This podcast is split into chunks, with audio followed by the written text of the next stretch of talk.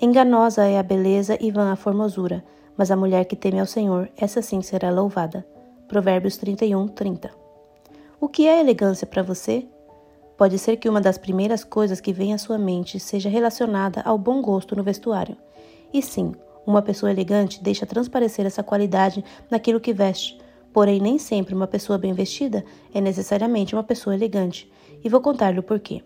Assim como a modéstia, esse termo elegância vai muito além das roupas, tem muito mais relação com a construção do nosso caráter e então, por consequência, a exteriorização daquilo que tem tomado lugar especial no nosso coração.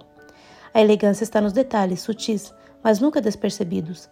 A arte de saber escolher bem as palavras, nossa maneira de agir e nos portar, nossa expressão de gentileza, fineza, decoro e cortesia, e por fim o bom gosto e o requinte estampados em nossa maneira de vestir. Elegância consiste no cultivo e na demonstração de elevados valores pessoais.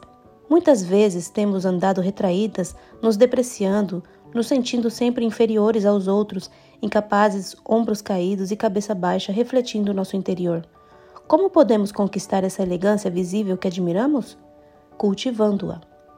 A nossa sociedade, cada dia mais liberal, não vê mais necessidade em motivar as pessoas a cultivarem bons e íntegros princípios, a mensagem do dia é: Eu sou assim, nasci assim.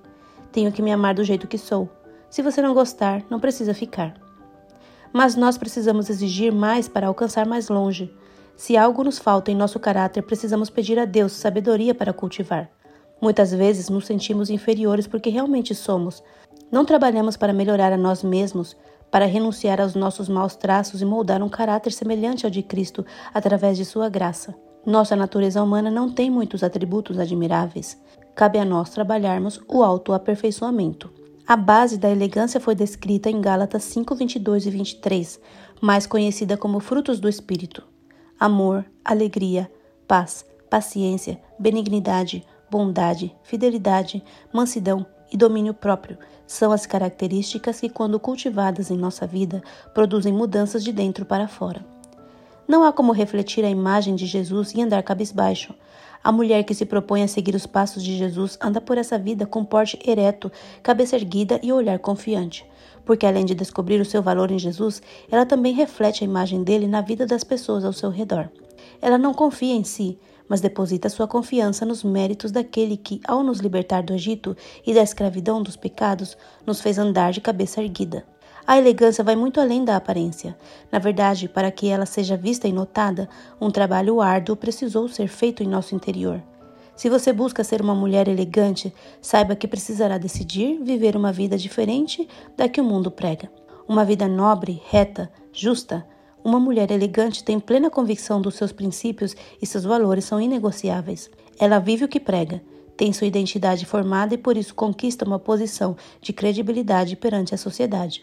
A elegância só é genuinamente conquistada quando fazemos de Cristo o primeiro em nosso coração. O verdadeiro refinamento não se revelará jamais enquanto nos considerarmos a nós mesmos como o objeto supremo. O amor deve residir no coração. O cristão verdadeiro tira seus motivos de ação do profundo amor pelo Mestre. Do amor a Cristo brota o interesse abnegado por seus irmãos. O amor comunica a quem o possui graça, propriedade e elegância de porte, ilumina-lhe a fisionomia e educa-lhe a voz, refina e eleva todo o ser.